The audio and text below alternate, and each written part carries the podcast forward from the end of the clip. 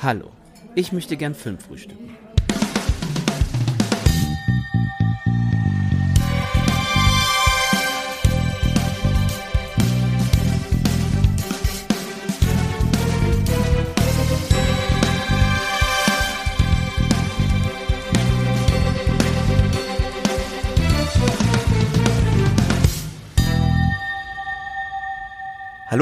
Und herzlich willkommen zu einer neuen Folge vom Filmfrühstück, eurem Filmpodcast der Online-Plattform Film Toast. An meiner Seite ist wieder der Krischi. Moin Krischi. Moin moin. Schön, dass du da bist. Und auch wieder Grace. Moin Grace. Morgen. Morgen. Und ich bin wieder der Stefan. Wir drei haben uns heute zusammen gefunden. Ihr könnt es ja bestimmt schon in der Beschreibung natürlich sehen. Wir wollen mal ein bisschen über Tenet sprechen. Ein bisschen verspätet. Wir haben es irgendwie nicht früher geschafft. Ich habe den auch erst vor ein paar Tagen jetzt äh, gesehen, hatte irgendwie ein bisschen viel zu tun. Aber jetzt wollen wir das auf jeden Fall nachholen, weil so einen großen Film, ja, der, den findet man gerade halt nicht allzu viel. Und darum wollen wir da natürlich mal drüber reden, weil ich glaube, der bietet auch ziemlich viel Gesprächsbedarf. Ja. Bevor wir das aber tun, Grace, hast du irgendwelche spannenden Filme in den letzten zwei, drei Tagen gesehen, von denen du uns kurz berichten möchtest, die du empfehlen möchtest oder empfehlen möchtest oder wie auch immer? Also ich bin ja, weil jetzt gerade der 1. September war, wieder dabei, Harry Potter zu rewatchen. Deswegen habe ich quasi die letzten Tage nur Harry Potter geschaut. Und entweder ist man halt Harry Potter-Fan oder nicht. Ich bin großer Potterhead, deswegen macht das mir sehr viel Spaß. Gestern war der fünfte mhm. dran und den lieb ich ja persönlich am meisten von den Filmen. Ich weiß, die meisten Filmkenner mögen den dritten am liebsten, aber ähm, gerade als jemand, der die Bücher gelesen hat, mag ich persönlich den fünften Teil am liebsten. Was ich auch hm. die Tage neu geschaut habe, war einmal Venom, der mich tatsächlich überrascht hat interessanterweise, weil ich hatte mhm. so viel Schlechtes von dem gehört. Und dann habe ich den geguckt und dann hatte ich zwei Stunden richtig Spaß mit dem. Ich fand das irgendwie einfach, das war einfach gute Unterhaltung. Ich mochte den einfach, keine Ahnung. Deswegen war ich dann sehr positiv überrascht von dem. Und auch ein Film, den ich jetzt die letzten Tage geschaut hat, der mich ein bisschen mitgenommen hat, war Full Metal Jacket. Das war auch das erste Mal, dass ich den geschaut habe.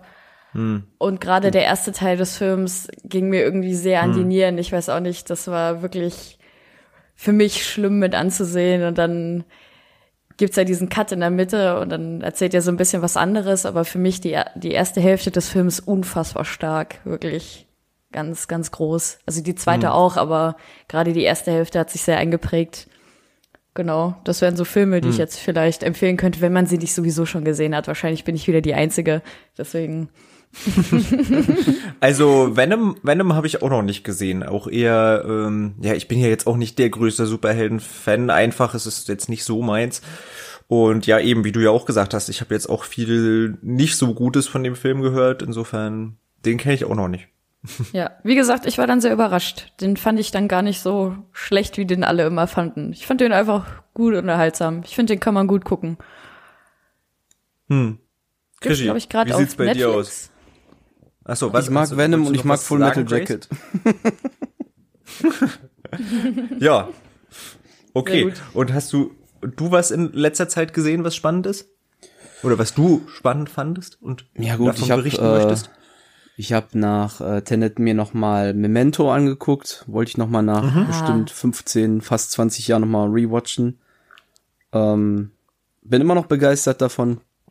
Mir gefällt mhm. vieles daran. Mir gefällt vor allem ein ein Guy Pierce an diesem Film sehr gut. Und äh, der grundsätzliche Aufbau ist äh, auch sehr stark, wie ich finde. Aber ansonsten bin ich äh, tendenziell mehr an Serien kleben geblieben, speziell gerade an Cobra Kai auf Netflix. Mhm. Da kommen gerade viel Nostalgie und auch äh, sehr viel Spaß zusammen. ja. Also wer es nicht weiß, Cobra Kai ist ja praktisch Serienfortsetzung zu den Karate Kid Filmen früher mit Mr. Miyagi. Mhm und äh, zeigt auch mal ein paar andere Perspektiven auf die alten Filme, die ich eigentlich gar nicht so genial fand, aber die Serie ist im Moment, äh, wie gesagt, sehr viel Spaß. Die gehen auch nur gut eine halbe Stunde, die Folgen, also die kann man eigentlich recht gut wegsnacken. Hm. Ja, ansonsten, wie gesagt, nur Memento die Woche jetzt gesehen.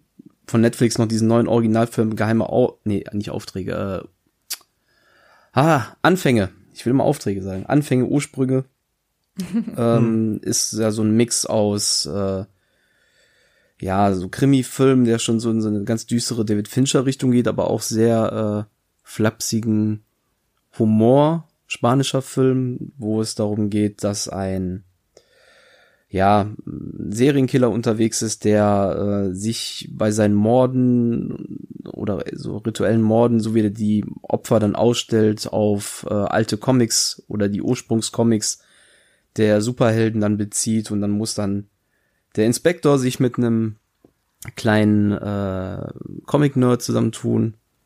Ja, das ist ein ganz interessanter Mix, hat eine schöne Prämisse, aber irgendwie nichts halbes, nichts Ganzes. Also ist gar nicht schlecht, aber auch nicht so gut, dass man jetzt sagen würde, muss man jetzt gesehen haben, wobei, ja, die Idee ist schon ganz cool. ich bin da echt hin und her gerissen bei dem Film. Also der schafft okay. echt eine ganz gute Stimmung phasenweise und andere andererseits ja. dann ja, war mehr drin. Vielleicht trifft's das am besten. Da war mehr drin, einfach mehr Potenzial für. Also. Manchmal ist es so, ja. Mhm. Naja. Ja, was, was habe ich noch gesehen? Ich habe eigentlich in den letzten zwei Tagen, ich habe mir mal Upgrade endlich mal angeguckt, den kannte ich noch nicht. Mhm. Äh, kennt ihr den? Noch nicht. Ist noch auf nee, der Watchlist. Ich auch noch okay. nicht, glaube ich. Das ist ja so eine Art äh, Science-Fiction, Cyberpunk-Film äh, mit ja op optimierten Menschen, sag ich mal, und KIs und so weiter. Ähm, hat so ein paar ja ungewöhnlich gefilmte Action-Szenen, die tatsächlich da ganz cool kommen. Ist nicht der große Wurf, ist jetzt, sag ich mal, auch ein bisschen ja vorhersehbar, was da so passiert, aber äh, ich fand ihn unterhaltsam. Also kann man gucken, es gibt's glaube ich auch auf Prime aktuell. Und wenn man da einfach einen soliden Abend mit haben will, dann fand ich den ganz cool. Und ich war äh, im Kino auch mal wieder seit etwas längerer Zeit tatsächlich und habe mir Corpus Christi angesehen. Ich weiß nicht, ob der euch was sagt. Das ist ein polnischer Film, hat da glaube ich auch in Polen ein paar Preise ab, Filmpreise abgeräumt und war ja zum Beispiel auch im letzten Jahr für den Oscar als bester fremdsprachiger Film nominiert. Mhm. Und ja, den, den fand ich äh, ganz cool. Also echt äh, unterhaltsam. Jetzt auch nicht den ganz, ganz großen Wurf, aber äh, toll gespielt. Also den, den Hauptdarsteller fand ich sehr großartig. Und ja, wie dort die Themen Religion und was bedeutet Religion heute und was für einen Sinn und Zweck hat Religion eigentlich, ähm, das fand ich schon ganz intelligent. Das wird natürlich sehr stark aufs Christentum irgendwo bezogen. Hätte man vielleicht ein bisschen verallgemeinern können noch, aber ich fand ihn echt äh, einnehmend, würde ich so sagen. Also ich bin immer dran geblieben und habe mich gefragt, hm, wie geht das jetzt weiter und wie entwickelt sich da der Konflikt und so weiter. Also ich, ich fand's ganz cool. Kann man wirklich, kann man wirklich gucken, wenn man so ein bisschen auf so so eine Art Drama mit religiösem Hintergrund sozusagen steht. Ja, okay. Hört sich eigentlich spannend an. Jo. Klingt auf jeden Fall besser jo. als die zwei Päpste. ja, also das fand ich auf jeden Fall, fand ich besser als die zwei Päpste, ja. Okay, dann würde ich fast sagen, kommen wir zu Tenet. Wir haben uns äh, im Vornherein darauf irgendwie geeinigt, dass wir versuchen wollen. Das ist natürlich beim Christopher Nolan Film und speziell bei Tenet äh, nicht so ganz einfach, irgendwie einen recht kurzen, spoilerfreien Part irgendwie einzubauen für wirklich diejenigen, die nur eine kurze Meinung hören wollen. Wir wollen es aber auch wirklich kurz halten, weil die meisten haben sicherlich schon die groben Meinungen irgendwie zu dem Film gehört und dass er eben auch recht ähm, ja eben unterschiedlich aufgenommen wird. Und ja, aber einfach nur damit ihr wisst, wo wir so stehen, würde ich fast mal fragen, Regie, vielleicht kurz mal zusammengefasst, wie stehst du zu dem Film, äh, möglichst spoilerfrei? Ich stehe ähm, insgesamt dem Film positiv gegenüber. Also ich finde ihn schon sehr gut. Ähm, das war aber nicht dem ganzen Film über so. Also gut, die erste Hälfte saß ich sehr zähneknirschend mit hohen Erwartungen in meinem Kinosessel und wusste noch nicht so recht, wo ich das für mich einsortieren konnte und kann aber nur sagen, am Ende bin ich da mit einem Lächeln rausgegangen. Also mir hat das insgesamt sehr gut gefallen. Auch wenn ich sagen muss, dass ich den im Vergleich zu anderen Filmen von Christopher Nolan dann doch schon im unteren Bereich äh, sehe. Mhm. Okay. Ja. Mhm. Kannst du auch schon grob ohne Spoiler sagen, was war das, was, was du am Anfang vielleicht anstrengend fandest? Worauf könnte man sich da einstellen, wenn man sich den jetzt noch äh, angucken wollte, deiner Meinung nach? Ja, also es ist ja, das ist ja schon, glaube ich, weitreichend bekannt. Ich meine, Christopher Nolan kommt ja immer gerne mit sehr äh, komplexen Ideen manchmal um die Ecke und äh, erklärt diese ja auch sehr gerne, sehr ausreichend. Und gerade das war, fand ich mitunter sehr anstrengend, ähm, weil diese Idee, die er in dem Film hat, ja, sie ist ein bisschen schwierig zu greifen, sie ist ähm, sehr, ähm, ja, es ist halt wirklich schwierig zu verstehen, was da gerade alles passiert und vielleicht auch zu viel von allem und doch zu ja, wie kann ich das am besten jetzt umschreiben? also es ist wirklich, äh, ohne, ohne Spoiler ist das gerade echt schwierig, ja, ja. aber grundsätzlich war es wirklich so, dass da ähm, diese Grundidee zwar ansatzweise immer gezeigt wird und versucht wird ja auch zu erklären, aber ich das mir nicht wirklich vorstellen konnte. Und je mehr der Film läuft und je mehr man dann halt davon sieht, von dieser Idee, desto besser konnte ich das für mich verstehen und ja, dann war es auch irgendwann, dass ich gesagt, mir gedacht habe oder gefühlt habe, Anführungsstrichen, ähm, wie das Ganze funktioniert und konnte das besser für mich dann äh, auf mich wirken lassen. Unkomplizierter. Mhm. Einfach nur genießen in dem Sinne. Mhm. Mhm. Okay. Grace, wie sieht's bei dir aus? Wie stehst du dem neuen Nolan-Film gegenüber? Ich war ehrlich gesagt ein bisschen enttäuscht. Also ich bin nicht mit der Erwartung hingegangen, dass ich da irgendwie, also ich weiß gar nicht, ich bin immer sehr äh, zwiegespalten bei Nolan. Da gibt's Filme, die ich wirklich großartig finde und dann gibt's halt so Filme, die fallen bei mir so ein bisschen unter den Tisch, was ja auch voll okay ist. Und ich hatte irgendwie gehofft, er würde eher zu den Filmen gehören, die ich halt besser finde. Und dann war ich leider ein bisschen enttäuscht. Nicht, dass ich ihn katastrophal schlecht finden würde, aber ich hatte irgendwie gedacht, er würde nicht so ausufern in seinen, es ist auch schwer, das ohne Spoiler zu machen, aber halt in seinen Expositionen. Es gibt teilweise, also gefühlt gab es Charaktere, die halt nur dafür da sind, um irgendwas zu erklären, und zwar zum dritten Mal. Und das ist dann ich weiß voll, was du meinst, Patrick. Es ist dann irgendwann anstrengend, so auf Dauer. ich fand die Idee an sich gar nicht so schwer zum Greifen. Ähm, was ich eher so allgemein, ich weiß gar nicht, ob ihr das Problem auch hattet. Also ich habe den Film in Originalton gesehen und ich hatte, glaube ich, die erste Viertelstunde das Problem, dass ich die Charaktere kaum verstanden habe, weil dieser Film irgendwie so seltsam abgemischt ist. Also die Musik ist doppelt so laut wie die Dialoge und gerade wenn die so aus Gründen, es ist ja Corona, aufhaben, haha, witzig, ähm, versteht man. Selbst die Figuren im Film haben sich angepasst, sagst du. Richtig. Ja? Ganz brav die Maske auf. Ähm, nee, aber ja. dann, die versteht man halt dann sogar noch weniger. Also es war dann irgendwann schwer, einfach zuzuhören, fand ich. Und da wir den in den Niederlanden... Aber ich habe ja auch gehört, ja? Das soll sich ja jetzt gebessert haben, oder? Deutschland ah, okay. soll doch da irgendeine komische Tonkopie für die Originalsprache tatsächlich bekommen haben.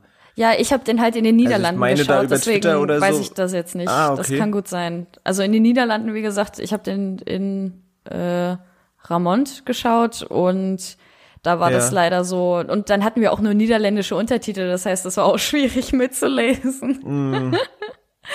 Aber man konnte. Oh ja, das klingt dann anstrengend, ja. Genau, genau, das war dann leider ein bisschen anstrengend. Also die erste Viertelstunde war dann für mich anstrengend, weil ich halt einfach versucht habe zu verstehen, was die Personen da reden.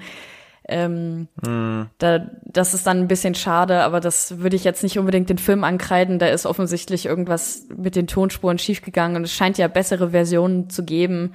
Deswegen, ich musste ja. mir unbedingt noch mal dann anschauen und dann halt hoffentlich mit besserer Tonqualität, wo man dann auch die Menschen versteht, wenn sie reden.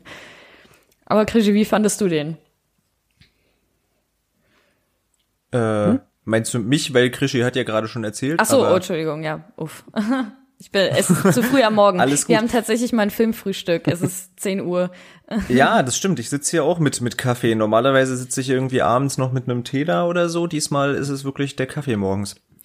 ähm, ja, Ich äh, war tatsächlich auch relativ enttäuscht. Also ich gehe mit, die Idee ist prinzipiell cool, aber für mich verliert er sich eben total in dieser Idee und in seinen logischen, na jetzt muss ich das so machen, damit das später so und so hinkommt und dieses ausgeklügelte Puzzeln, was ja, was ja Nolan eben total gerne macht in allen seinen Filmen. Da habe ich das Gefühl, hier verkommt's äh, ähnlich schon leider wie auch bei Dunkirk mit diesen unterschiedlichen Zeitebenen fast schon zu einem Selbstzweck. Also ich habe es ehrlich gesagt nicht mehr wirklich verstanden, was er mir hier äh, ich meine, darüber können wir natürlich später nochmal reden, was er mir hier über Zeit und Zeitverschiebungen und so weiter erzählen will. Hier ergibt sich aus dieser Idee natürlich ein großes Spektakel, gar keine Frage. Ne?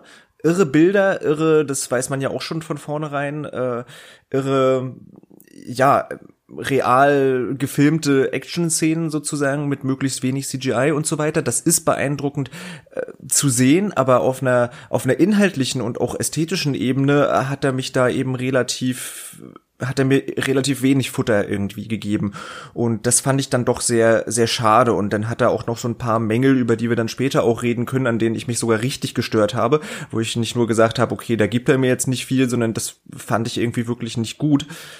Und insofern war ich tatsächlich enttäuscht und ich meine, ich müsste ihn bestimmt, wie das halt bei so einem Film ist, nochmal gucken. Mhm. Aber ich würde ihn bisher wirklich äh, bei mir, für mich persönlich, als den schwächsten Nolan einordnen. Uiuiui. Muss, muss, muss ich leider so deutlich sagen. Dann haben wir alles drei. Dann haben wir von gut zu mittelmäßig zu, ich fand den am schlechtesten von Nolan, haben wir alles dabei. Ja, also ich meine, man muss natürlich immer noch dazu sagen, Schwächster von Nolan heißt nicht, dass das ein unterirdischer Film ja, ist. Ja, genau. Ne? Also so, das muss man natürlich sagen. jetzt dazu sagen. Also das heißt Deswegen nicht, dass ich, ich das extra total bescheuert fand. Natürlich hatte ich auch eine recht unterhaltsame Zeit im Kino. Das, das kann man nicht, nicht komplett abstreiten. Aber ja. Na gut. Ich glaube, so weit, so gut zu den ersten Eröffnungsstatements sozusagen. Äh, damit gehen wir jetzt hier eindeutig in den Spoiler-Part. Wer also den Film noch nicht gesehen hatte und auch nichts wissen möchte, der oder die sollte jetzt äh, ja dann kurz abschalten, sich den Film anschauen und später wieder dazuschalten.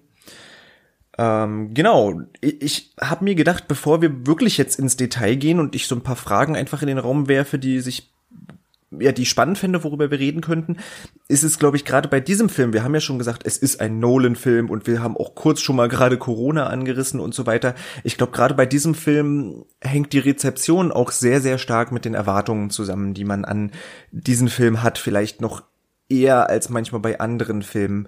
Äh, Grace, wie waren denn deine Erwartungen an den Film und würdest du sagen, denen konnte der Film entsprechen oder eher nicht oder wie ist dieses Verhältnis da bei dir?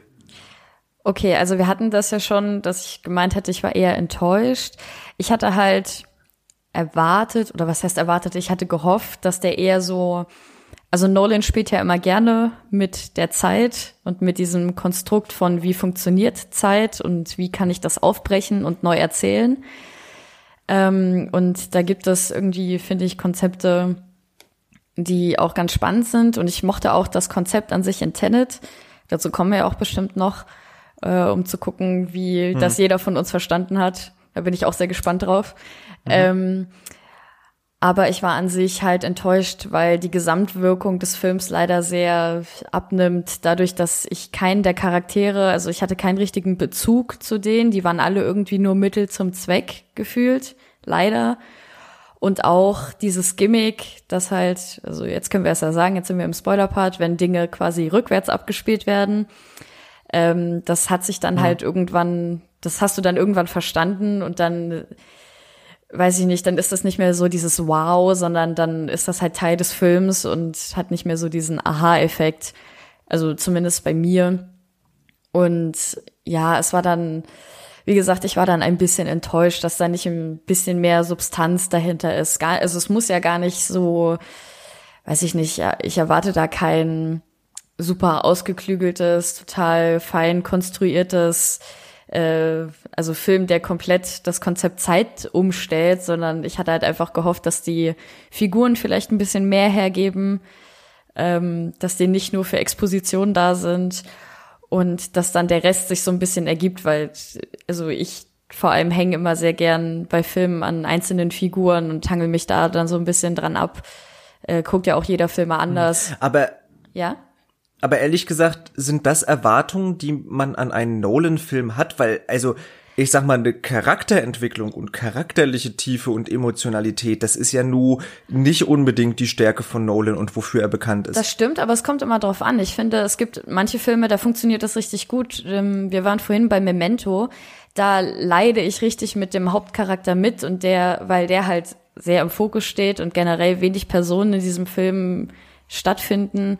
Und da habe ich eine richtige Beziehung zu diesem Hauptcharakter irgendwie. Und das hatte ich halt hier nicht. Hm. Also ich finde schon, dass es Nolan-Filme gibt, wo das funktioniert und wo ich auch eine Beziehung zu den Charakteren habe. Oder wenn wir bei der ähm, Batman-Trilogie sind, da hast du klar irgendwie zum Beispiel jetzt beim, klar, beim berühmten zweiten Teil zum Joker eine Beziehung und du versuchst zu verstehen, was seine Intention ist und dieses ähm, dass er alles ins Chaos stürzen will. Du, du verstehst das und du hast dann äh, Bezug ja, zu gut, der das Person. Ist, das ist ja der Antagonist. Ja, ja, genau, aber ne? auch zu, also ich finde auch zu Batman und zu diesem Konflikt, wie er da steht, ob er dann immer der weiße Ritter ist oder halt sich aufopfert, um halt ähm, das Image einer Person zu wahren, um damit eine Stadt äh, zu retten das ist halt schon spannend und da finde ich, mhm. kann man mitführen und da versteht man die Figur und man hat da was, woran man sich festhalten kann. Also ich finde schon, dass es Nolan-Filme gibt, wo das funktioniert und ich hatte halt einfach gehofft, dass das hier auch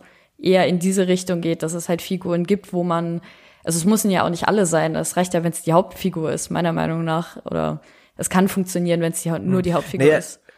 Ja. Das ist ja hier wirklich, das, das ist ja ein recht spannendes Element äh, tatsächlich an diesem Film. Mhm. Ich glaube, er setzt hier ganz bewusst auf eine äh, charakterliche Abstraktion. Ich meine, mhm. der Hauptcharakter hat absichtlich, vermutlich, das ist ja nicht irgendwie einfach nur eine Spielerei, äh, nicht mal einen Namen, ne? Ja. Der ist namenlos, auch im Abspann. Mhm. Äh, insofern, ich, ich glaube, das ist schon gewollt. Und wenn wir ja, über das Konzept von ihm später reden, wie gut das jetzt aufgeht oder nicht, kann man natürlich auch mal fragen, na, was will er damit? Warum sind vielleicht die Dialoge so, so hölzern, so, ähm, Genau. Ja, so, so maschinell fast schon, ne, wie wir es ja auch schon gesagt haben, diese ganze Expositionsgespräche und so weiter. Und da kann man jetzt natürlich sagen, da entsteht noch weniger Emotionalität als bei den vorhergehenden Nolans eigentlich auch schon, ja. Richtig, aber wenn wir von Erwartungshaltung reden, dann hatte ich halt quasi gehofft, wie gesagt, dass es eher in eine andere Richtung geht, weil mir halt diese Art von Nolan, wie halt jetzt Intended, nicht so gut gefällt wie die andere Art das meinte ich halt einfach nur mhm. damit. Also klar, dass er dann das machen wollte, das äh, keine Frage, aber wie gesagt, ich hatte halt gehofft, dass es nicht in die Richtung geht, sondern eher in eine andere. Mhm. Aber das wusste man ja auch im Vorhinein nicht, weil also ich hatte mir extra keinen Trailer angesehen, aber ich glaube, selbst die haben nicht viel verraten, worum es in den Film gehen wird und in welche Richtung das geht. Das war ja gewollt. Das sollte ja so ein Mysterium sein. Deswegen ja konnte yeah. man halt nicht wissen, in welche Richtung das geht. Deswegen hatte ich halt gehofft, dass es eher in die Richtung geht, die mich persönlich auch mehr anspricht, logischerweise. Ja. Krischi, wie ging's dir? Hattest du konkrete Erwartungen an diesen Film und konnte er diese erfüllen oder nicht? Ja, also insgesamt habe ich als, ich würde mich schon als Nolan-Fan bezeichnen, weil einfach durch die Bank weg mir alle Filme gefallen haben, wobei eigentlich klingt das ist inzwischen ja schon Nolan-Fan fast ein Schimpfwort äh, weil es da Leute gibt, so, die das ja einfach nee. zu sehr über den Klee loben und da keine Schwäche hintersehen. Das ist halt, ähm, mhm. Grace hat es ja vorhin gesagt, ist ja die Frage, wie man einen Film guckt mhm. und im Prinzip, wie man es ähm, ja immer für sich aufnimmt. Es gibt Schwächen, also ich sehe beispielsweise Schwächen an F Filmen von ihm. Es ist halt die Frage, wie viel Gewicht man ihnen ähm, ja äh, nicht beifügt. Falsches Wort. Zumisst. Ähm, wie, wie man das gewichten möchte, also mhm. letzten Endes. Mhm. Und ähm, ja, meine Erwartungen sind natürlich als Fan zwar in dem Sinne hoch gewesen. Ich war auch seit Januar nicht mehr im Kino gewesen, seit Jojo Rabbit und mhm. hat mich natürlich auf einen Kinobesuch an sich gefreut. Was kann da Besseres kommen als ein Christopher Nolan-Film, wo die Filme grundsätzlich vom visuellen Faktor her fürs Kino gemacht sind? Wie auch jetzt mhm. äh, Dune Ende des Jahres hoffentlich dann kommen wird. Denis Villeneuve hat ja mit Blade Runner auch mhm. ähm, audiovisuell da einiges äh, zu bieten. Das sind Sachen, die, mhm. da freut man sich im Kino drauf. Dementsprechend waren die Erwartungen an sich auf das Erlebnis ähm, oder für das Erlebnis sehr hoch. Zum Film selber durch Dunkirk zuletzt war ich da ein bisschen ähm, schon nüchterner mit den Erwartungen, weil da bin ich in dem Sinne wirklich voll auf der Nase gelandet. hatte mhm. aber dann doch schon mehr Hoffnung, weil Dunkirk sich natürlich auf einer reelleren Basis bewegt. Das heißt, ähm, Nolan konnte dann nicht mit seinen typischen Ideen rumspielen. Mhm. Er konnte lediglich die, die Inszenierung, damit konnte er spielen. Das fand ich ganz nett mit den Zeitebenen. Das war mal was anderes für einen Kriegsfilm. Und dann kommen wir halt wieder an den Punkt mit den Charakteren. Mir war im Prinzip scheißegal, was den Leuten da passiert in einem mhm. Krieg. Das ist traurig ja. für mich gewesen. Also mhm das, das, das geht eigentlich nicht. Beim Kriegsfilm musst du mit den, du musst wirklich da mitleiden können, du musst da die, die Angst, die da eigentlich einen durchströmt, weil jede Sekunde, wenn du einmal nicht aufpasst, kann vorbei sein. Mhm. Hm. Und das ist auch ganz klar, ähm, ja, da, da gehe ich jetzt nicht zu sehr an, aber bei Tenet ist es natürlich auch ganz klar, da gebe ich vollkommen recht, eine der Schwächen, dass die Charaktere wieder ja, einen emotional links liegen lassen, wobei nicht jeder, manche haben mich da noch gekriegt, aber da können wir gleich nochmal drauf ähm, zu sprechen kommen. Also grundsätzlich hm. war die Erwartung hoch, deswegen auch ähm, war dann die erste Hälfte sehr viel Zähneknirscht im Sitz, wirklich schon so regelrecht schon reingeklammert, so, ach, ach, komm, ah. Also sehr viel, ja, ähm, es war wirklich sehr viel äh, Quälerei dabei und hm. äh, hat sich glücklicherweise noch gut ge gewendet für mich. Aber ich verstehe jeden Punkt. Ich verstehe nahezu jede Kritik. Ähm, wenn mir aber einer sagt, der Film wäre scheiße, dann ist das äh, für mich zu weit äh, ausgeholt. Also hm. das wird dem Film nicht gerecht, genauso wenig wie äh, wenn einer sagt, das ist Meisterwerk. Ich meine, kann für jeden kann ein Film selber scheiße sein, kann jeder Film Meisterwerk sein, aber man sollte nicht sagen, der Film ist es, sondern der Film ist für mich ist immer eine Frage der Perspektive und der Formulierung meines Erachtens. Mhm. Dann ja. kann man das auch besser ein bisschen so einordnen. Ja, ich meine, äh, ist ja schön, mein, wenn er einem gefällt oder schade, wenn er einem nicht gefällt, aber. Ne? Da kann man jetzt natürlich grundsätzlich darüber reden, wie sollten Filmkritiken formuliert sein oder nicht ja. formuliert sein. Ne? Ich glaube, wenn jemand etwas schreibt, der Film ist ein Meisterwerk, dann ist mir immer klar, dass das natürlich gerade jemand geschrieben hat und dass das damit dessen Meinung ist. Hm. Wollt ihr etwa Film-Twitter ja. ins Chaos stürzen? Was fangt ihr hier für eine Diskussion an? Eieiei. ja, insofern, ich wollte gerade sagen, aber da, da, wir haben ja auch schon mal einen Podcast zum Thema Filmkritik gemacht und ich glaube, da können wir sogar auch gerne mal, vielleicht auch noch mal mit einem passenden Gast oder einer, ähm, einer einem weiblichen Gast, sagt man das so? Gibt's Ich glaube, Gast ist Unisex. Ähm, ja, Gast ist Unisex, okay. ähm, genau vielleicht können wir da noch mal drüber reden, aber genau, ich wollte gerade sagen, darum soll es jetzt nicht gehen, aber äh, ja, stimme ich dir an sich soweit zu. Also ich glaube, genau, der Film hat natürlich erstmal rein markttechnische Erwartungen, dass jetzt wieder mehr Leute in die Kinos gehen. Ich weiß ja nicht, wie es bei euch war. Das hat bei mir voll funktioniert. Ich war in Berlin im Zoopalast und ich glaube, der war wirklich ausverkauft. Also es sind natürlich nicht alle Plätze belegt, weil Abstandsregeln und so weiter, logisch. Aber es gab keine Karten mehr zu kaufen. Insofern das habe ich so seit der Corona-Zeit noch nicht wieder gesehen. War das bei euch auch so? Nee, also ich habe den ja wie gesagt nicht in Deutschland geschaut und da war das nicht so. Ich glaube, wir waren da mit zehn anderen Leuten im Saal.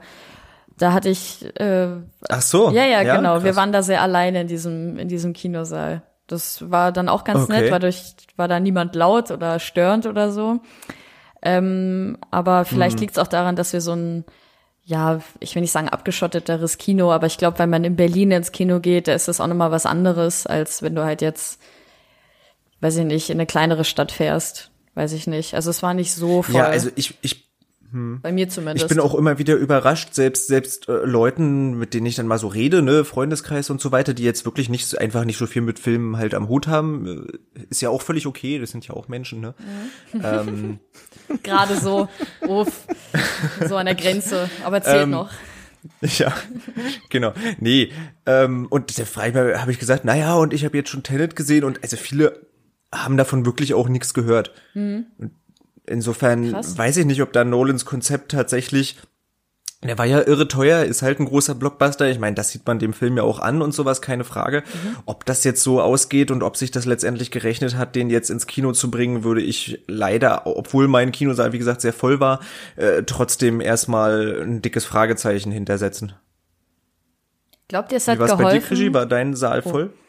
Entschuldigung. Was? Der war gut gefüllt, muss ich sagen, aber das Kino an sich war, ähm, ja, die haben so viele Vorstellungen rausgegangen, die haben auf zwei Kinoseele verteilt über Tage hinweg. Äh, da lief um 16.30 Uhr eine Vorstellung, um 18 Uhr, um 19 Uhr, 20, 21, 22 bis 23 Uhr waren äh, hm. fast immer Vorstellungen. Krass. Kann jetzt sein, ja. 22 Uhr war jetzt zu viel des Guten, aber es waren auf jeden Fall massig äh, Möglichkeiten, um ins Kino zu gehen im Film. Ich war einmal um 21 Uhr, ich war einmal um 16.30 Uhr, also ich war tatsächlich schon zweimal jetzt drin.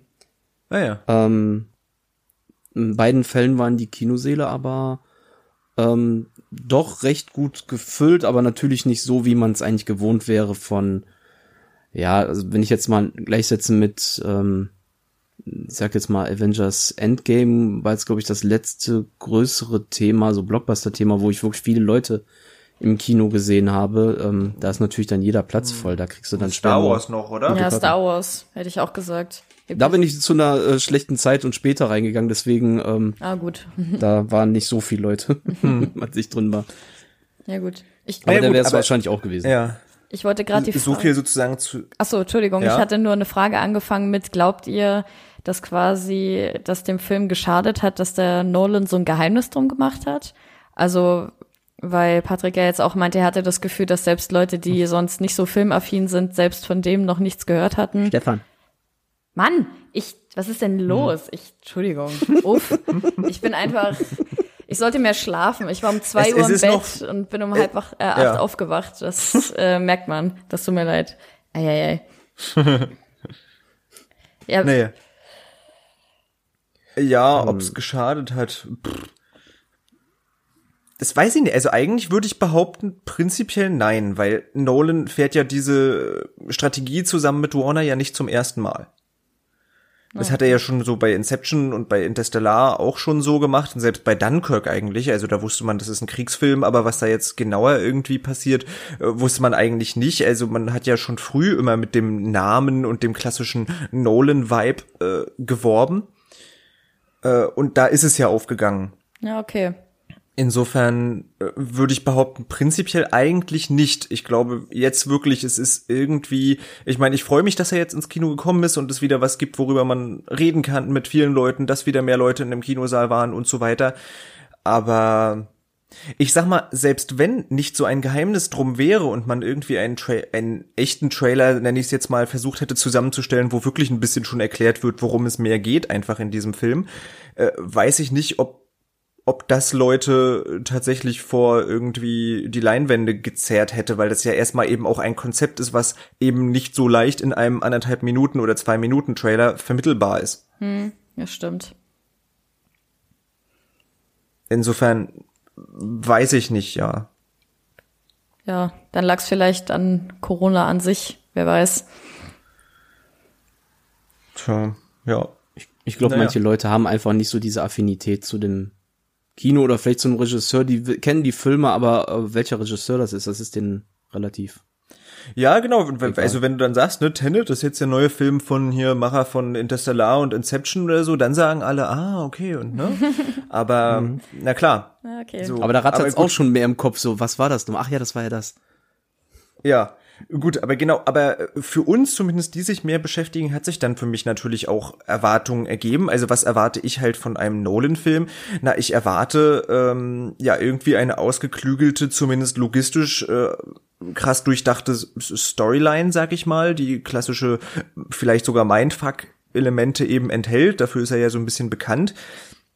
Ich erwarte viel Gleichzeitiges, was irgendwie passiert und was dann rasant zusammengeschnitten wird. Ähm, und ich erwarte letztendlich große Blockbuster-Momente und Schauwerte, die ich so vielleicht nicht so oft auf der Kinoleinwand sehe. Das sind so meine Erwartungen. Und da muss ich eben sagen, hat der Film für mich teilweise funktioniert. Also die Schauwerte und so wirklich Action-Szenen, wo man sagt, oh wow, sowas sieht man halt nicht so häufig und die bleiben auch im Kopf. Ja, gab's.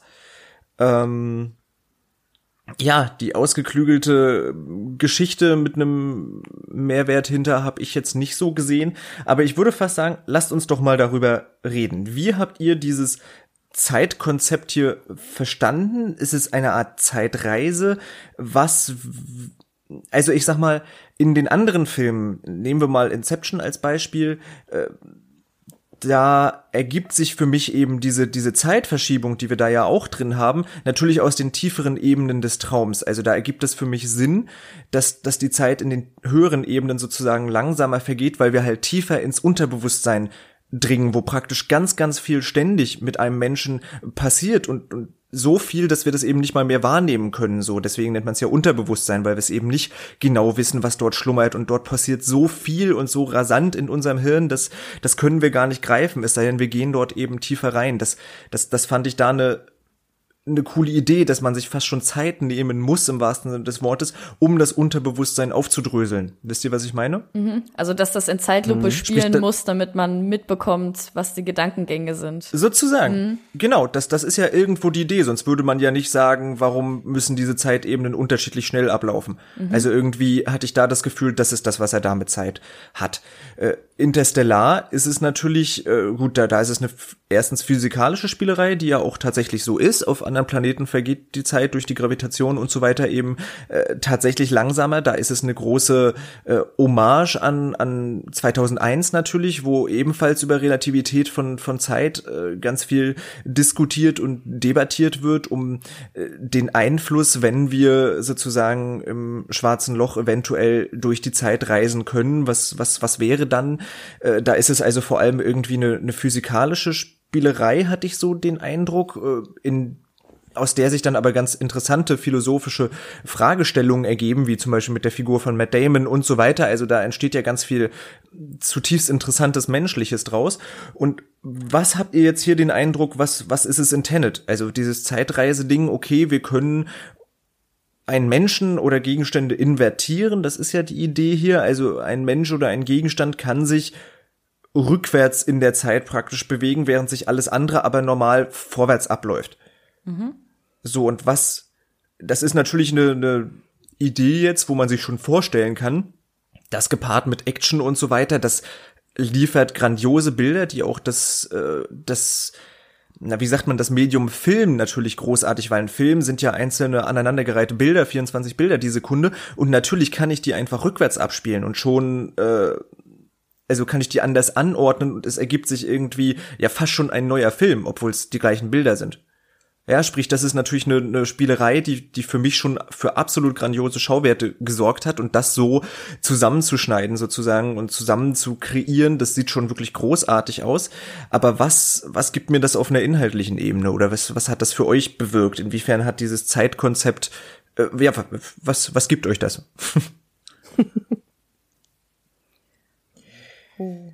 Also, ich weiß, ist vielleicht eine komplizierte Frage, aber wisst ihr, was ich meine? Also ich frage mich ja immer, wenn der jetzt was macht, ist das nur Spielerei? Ist das nur, ist das nur Schauwert oder ist das etwas, was äh,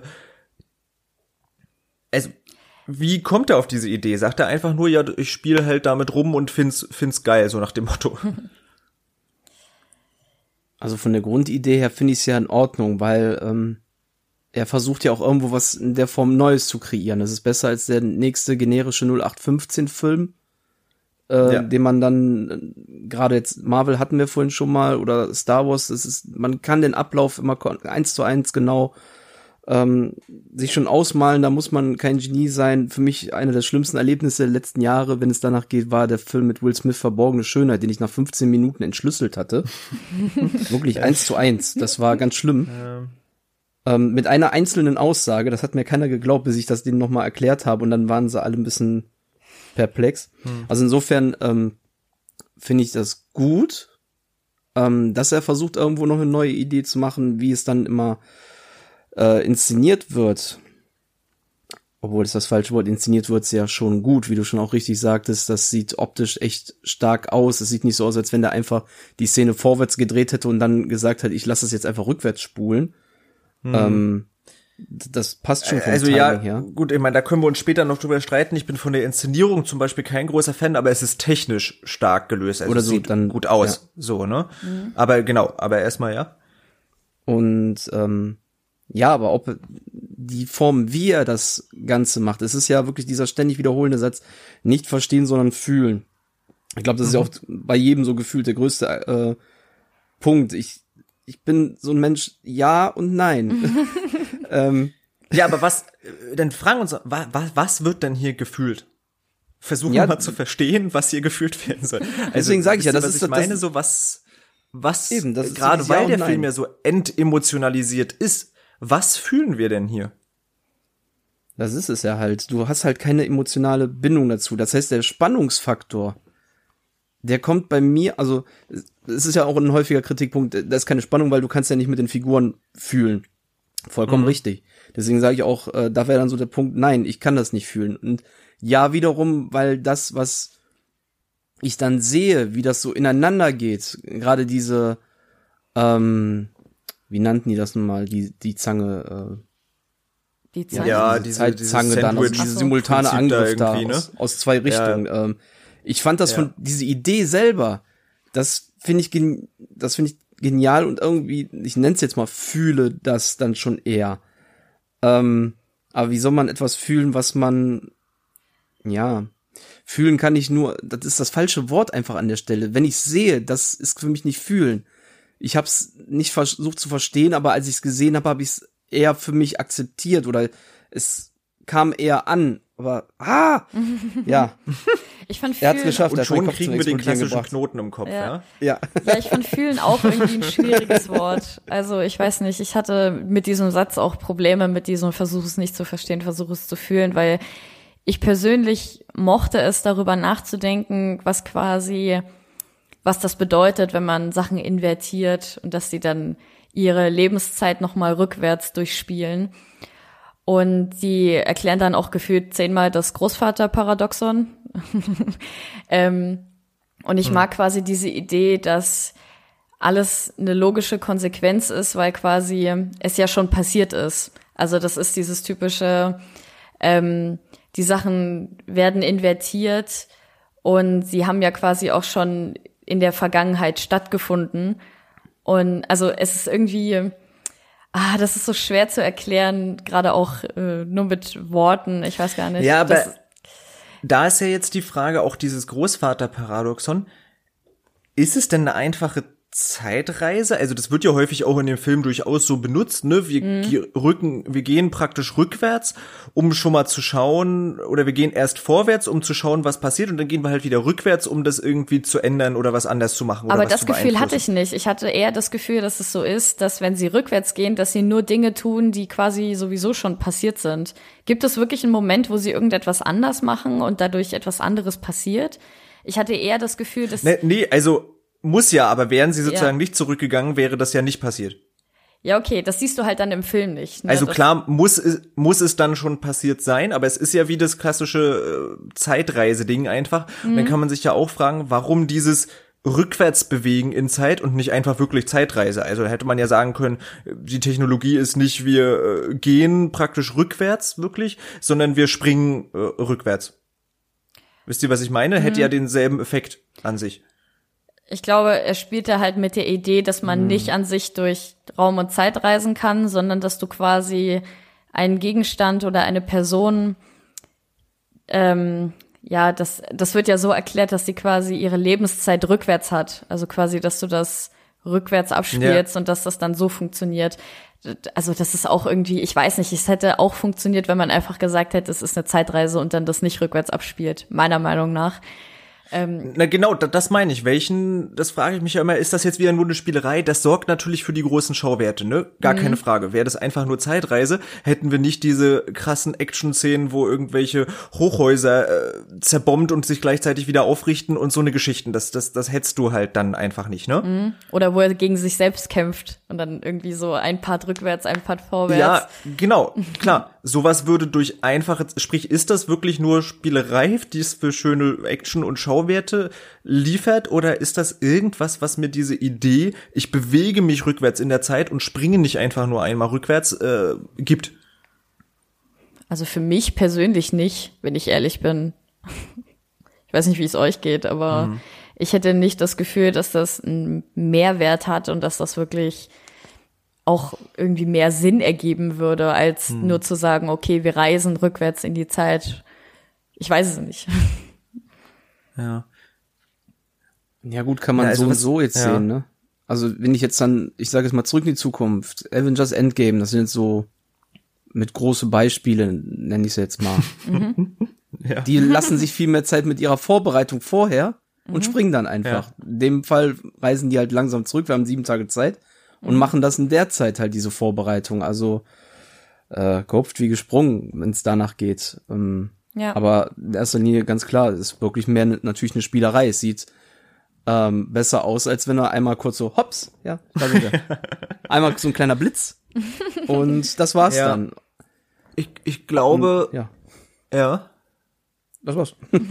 also, ich, ich glaube, wir können diese Idee, zumindest was er versucht hat, nur begreifen, wenn wir uns angucken, wo, worum geht es grundsätzlich in der Handlung. Und mhm. ja, worum geht's? Wir haben einen Antagonisten und der Antagonist will eigentlich die, die Welt zerstören, weil äh, weil er selbst sterben muss und frustriert ist sozusagen und erkennt, äh, das wird ja in seinem einen Monolog dann zum Schluss angedeutet, dass die Welt selbst zugrunde geht, die Flüsse treten über, sprich wir haben hier so eine ganz klare Klimawandel äh, ja. Thematik drin. Ja. Hm.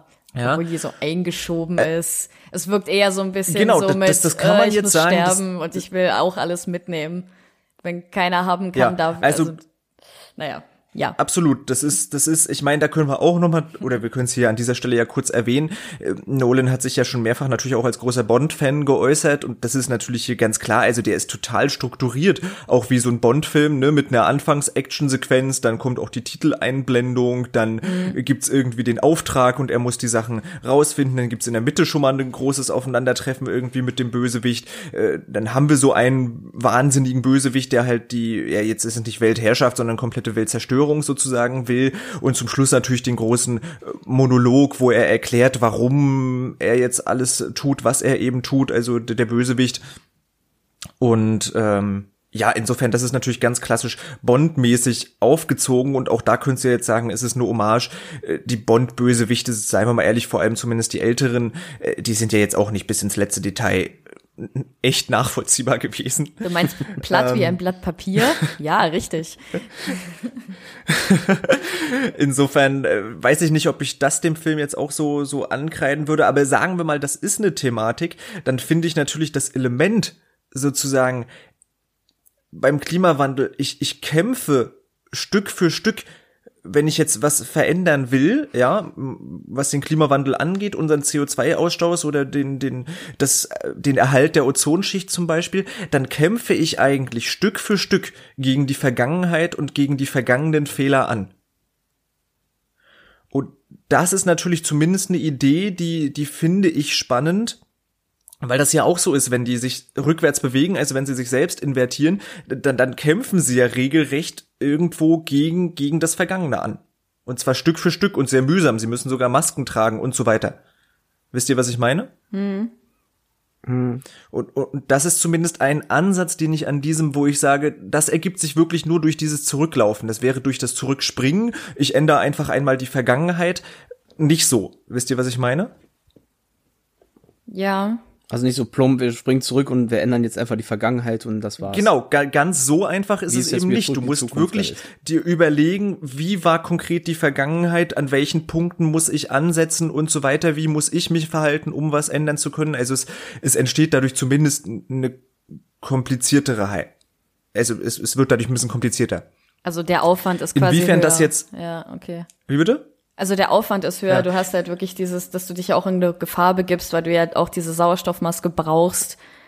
Und genau, du hast sogar können. die Masken, die ja mhm. irgendwo auch fast schon ein Symbol für vielleicht Klimawandel und wir haben keinen Sauerstoff mehr und so weiter sind. Also ich glaube, er verarbeitet das schon auch auf einer tieferen Ebene und das ist nicht nur im letzten Monolog einmal äh, dabei, aber mir persönlich reicht es trotzdem nicht, um jetzt irgendwie zu sagen, jetzt verarbeitet er hier wirklich irgendwas Interessantes und wie sich das zukünftige meinetwegen auf äh, die aktuelle Gegenwart eben eben auswirkt oder wenn ich eine Entscheidung jetzt treffe, inwiefern wirkt sich das wieder aus? Da könnte man viele philosophische Spielereien tatsächlich machen.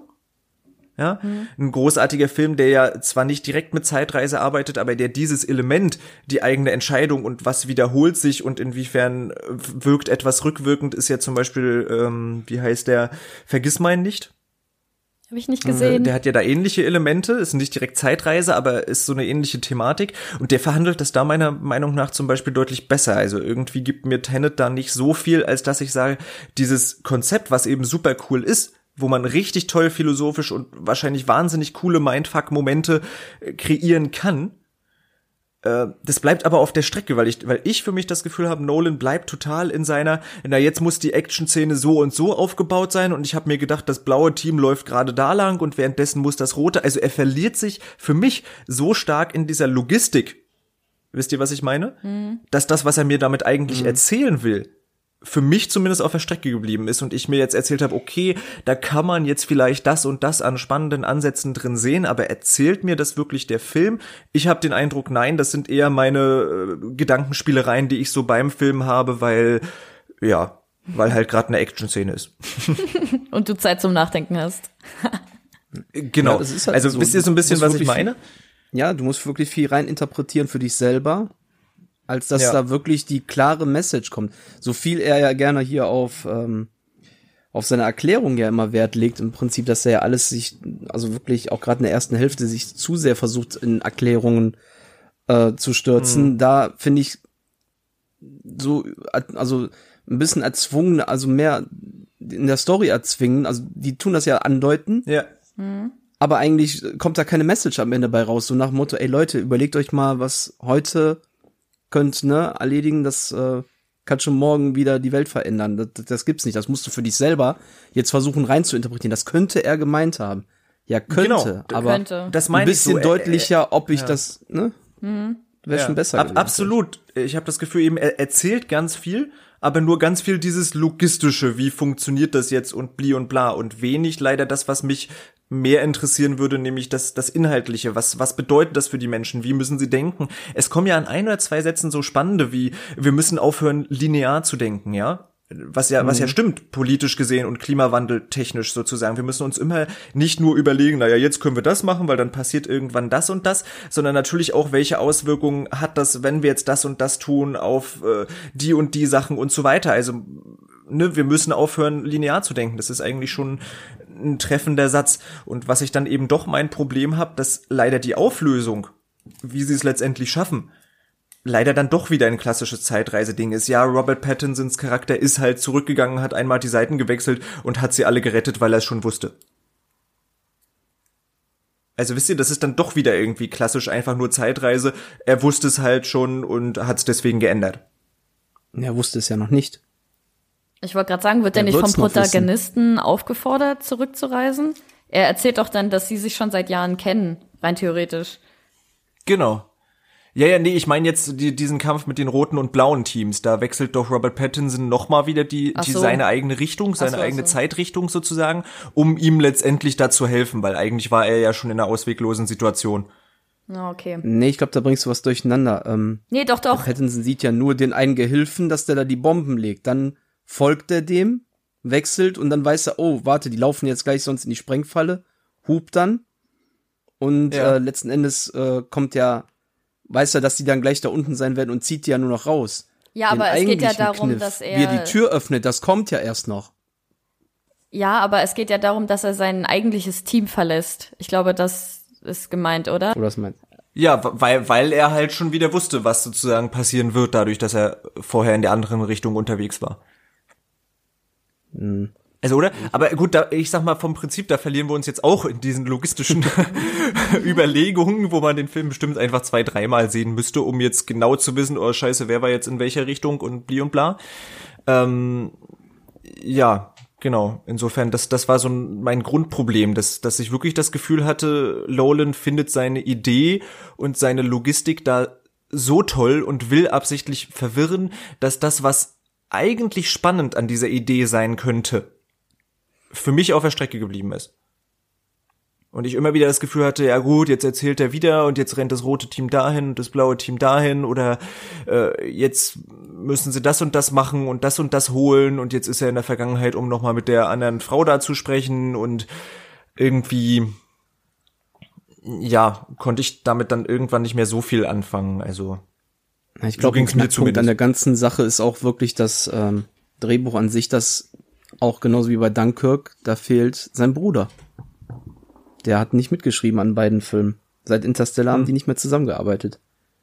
Und ich finde, okay. das merkst du auch irgendwo den Film an, weil die Idee ist da, aber vielleicht hat ein Jonathan Nolan dann halt da doch noch mal ein bisschen mehr Tiefe dem Ganzen gegeben. Ein Memento beruht ja auch auf einer Kurzgeschichte von Jonathan Nolan und ab The Dark Knight und auch vorher bei The Prestige war immer der Bruder mit dabei und das gibt auch dann so das sind dann auch die Beispiele bei mir, wo ich immer sage, die sind alle deutlich stärker als ähm, also wenn es jetzt nach meinem persönlichen Ranking ging, dann sind die Filme, wo halt der Bruder nicht dabei war, auch die äh, vermeintlich schwächeren, mal abgesehen von Dark Knight Rises, aber ähm, da hat er eine Comicvorlage. An sich ähm, will das.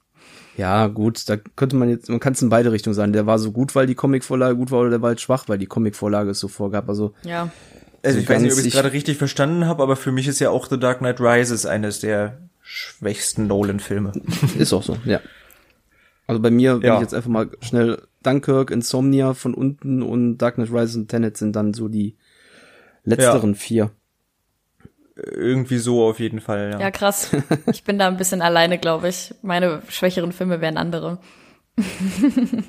ja, ja, bei mir ist, ich weiß, welchen schwächeren du meinst, aber bei mir funktioniert der besser, aber gut, ist, das ist jetzt ein anderes genau, Thema. das ist dann. Ich wollte gerade sagen, wir haben ja auch schon mal überlegt, ihr könnt uns das ja in den Kommentaren wissen lassen, ob wir wirklich noch mal ein Special zur gesamten äh, Filmografie irgendwie von Nolan, wo wir genauer drauf eingehen, was Nolan macht. Ich kann ja dann jetzt mal, wir haben ja jetzt ein bisschen über das Zeitkonzept äh, gequatscht. Ich weiß nicht, habt ihr da direkt noch was hinzuzufügen, sonst würde ich einfach mal eine neue Frage hineinwerfen. Lass knacken. Okay. Äh, es wird ja vielfach gesagt, Nolan ist so komplex und diesen Film versteht eigentlich niemand. Und die darstellenden Leute mussten sich das Skript fünfmal erklären lassen oder was weiß ich. Und ähm, auch im Kino, ich war mit einer Freundin im Kino, die mir auch nach einer Stunde sagt, hey Stefan, ich verstehe gar nichts. Ähm, Süß. Ist der Film zu komplex? Also versteht man das nicht? Äh, ist, ist Nolan hier zu kompliziert? Macht er zwei, drei Biegungen zu viel? Passiert zu viel? Also das muss man ja schon sagen. Der Film hat über seine 150 Minuten ein irres Tempo. Ich glaube, das kann man nicht, nicht abstreiten. Also es passiert schon ständig irgendwas und ständig auch irgendwas Neues. Mhm. Ähm, ja, ist es, ist es zu schnell? Braucht Nolan eigentlich mehr Zeit, um das wirklich vernünftig zu erzählen, um seine Komplexität auszuerzählen oder macht er einfach nur zwei, drei Biegungen zu viel und es ist eigentlich gar nicht so kompliziert, wie es auf den ersten Blick erscheint. Wie steht ihr dazu? Also ich glaube, das könnte man schon sagen, äh, Tenet ist sein bisher zumindest am kompliziertesten im Detail nachzuvollziehen, der Film. Das würde ich schon behaupten, oder? Also würdet ihr da mitgehen oder? Ich weiß nicht. Also ich, ich hatte zum Beispiel eine Pause in der Vorstellung, was auch irgendwie, ich bin kein Fan ah, okay. von Pausen, aber das kommt wohl in den Niederlanden öfter vor. Und ich habe original eines, mhm. also ich war mit Samuel im Kino und ich habe in der Pause erzählt, was mhm. gleich passiert. Also ich weiß nicht, wie komplex ich dann den Film finden kann, wenn ich äh, eins zu eins eine Szene ja. vorerzählen kann, bevor sie passiert ist. Ähm, ja. Aber ja, ich weiß nicht. Ich, ich hatte das Gefühl, er ist unnötig komplex. Also quasi, dass die Grundidee ist eigentlich recht schnell klar, fand ich zumindestens. Und ich wusste auch schon, wo das hingeht. Und ich dachte mir auch schon, weil das ja öfter angedeutet wird mit dieser, ich weiß gar nicht, ich glaube, sie heißt im Film Priya, ähm, wenn er immer mit dieser ähm, die Waffenhändlerin, ja. Ja, genau, wenn er immer mit ihr redet, da geht es hm. ja darum, dass er nur ein kleines Rad ist und nicht der Protagonist. Und da dachte ich mir immer schon so, äh, wahrscheinlich ist er derjenige, der das Ganze im Auftrag gegeben hat und so. Also das hm. war mir ein bisschen zu sehr Foreshadowing in die Richtung. Und dann wird mhm. Nolan im Detail, dann verliert er sich halt in diesen, wie du schon meintest, in diesen logistischen Kleinigkeiten mit, wo geht wer lang und was tut er dann da. Das ist dann so eine unnötige Komplexität, die dann vielleicht ablenkend ist. Aber ich fand die Story an sich jetzt nicht komplex. Aber ja. Hm. Wie ging dir das, Krischi? Ja, so Grace sagt es eigentlich genau richtig. Die Story ist gar nicht mal so komplex. Die Idee ist an sich komplex, ähm, weil man sie auch erstmal für sich versuchen muss zu verstehen, weil ja so viel erklärt wird, dass man irgendwann ja, also ich fand eher wirklich dieses, dieser Krieg, der aus der Zukunft geführt wird, diese Idee und das ist halt sehr komplex, weil es auch nicht, weil der Film an den falschen Stellen versucht, Dinge zu erklären mhm. und eben andere Dinge wieder schleifen lässt. Das ist zum Beispiel die Story. Also es ist nicht so, als wenn er nicht äh, komplett unvorhersehbar gewesen wäre. Es sind ja wirklich Punkte wie der Kampf gegen sich selber. Also mhm. in dem mhm. Moment, wo die sich den ersten Moment noch prügeln, okay, da denkst du dir noch nicht viel, aber spätestens wenn Robert Pattinson im zweiten hinterherläuft, du siehst, der hat eigentlich dem den Helm abgezogen, dann ja, ich habe mich um den gekümmert, mhm. dann hast du schon mit ein bisschen Affinität äh, oder falsches Wort, aber mit ein bisschen Wissen über Filme und speziell die von Christopher Nolan kannst du dir schon denken, hm, ja, ja wen hat der da wohl erkannt? Richtig. Sich selber oder halt ihn? Also genauso die Frau, die dann vom Boot springt, das war auch ab einem ganz schnellen Zeitpunkt, wo die das erstmal mhm. sagen, ja, Vietnam, da waren wir das letzte Mal glücklich, da weißt du schon, ach guck mal, jetzt schicken sie sie zurück und mhm. sie hat mhm. sich selber damals springen sehen. Mhm. Das ist einfach zu einfach, wirklich und da, da wird eben dieses, dieses Baukastenprinzip, dieses logistische, das durchschaut man dann eben schon, weil es halt so formelhaft zusammengesetzt ist, ne? Mhm. Eben, ja.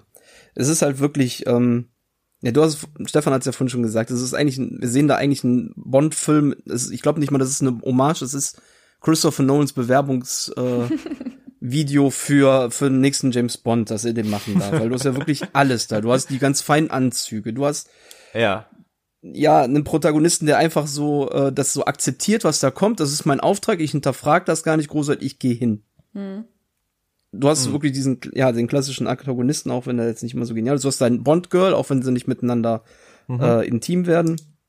Du hast mhm. selbst, äh, selbst die Priya, die Waffenhändlerin, ist ja im Grunde äh, so ein typisches Ding, mhm. dass du jemanden, der irgendwo, der so ein doppeltes Spiel äh, führt, das, da musste ich immer an Robbie Coltrane denken in den äh, Pierce Brosnan-Filmen. Mhm ich weiß gar nicht mehr, mhm. wie die Rolle da hieß, aber das war ja auch mhm. so ein, so ein Zwischending immer zwischen, ja, ich helfe äh, James Bond, aber eigentlich habe ich ja auch noch meine eigenen Dinge im Hinterkopf. Also es ist wirklich, ich hab, mache jetzt mal meinen Bond-Film, weil ich durfte ja noch nicht, aber den, dann mache ich kompliziert. hm. Also, ja, also, also halb ja, und halb. Also, ne? ich finde schon diese, diese Bond-Analogien und Versatzstücke, die sind ganz, ganz klar erkennbar und ja, vielleicht auch wieder eben zu klar erkennbar, wie das halt so ist und dann wird's wird's eintönig. Nee, ich würde euch da beiden total zustimmen. Ich würde auch sagen, der Film ist nicht so komplex, wie er tut.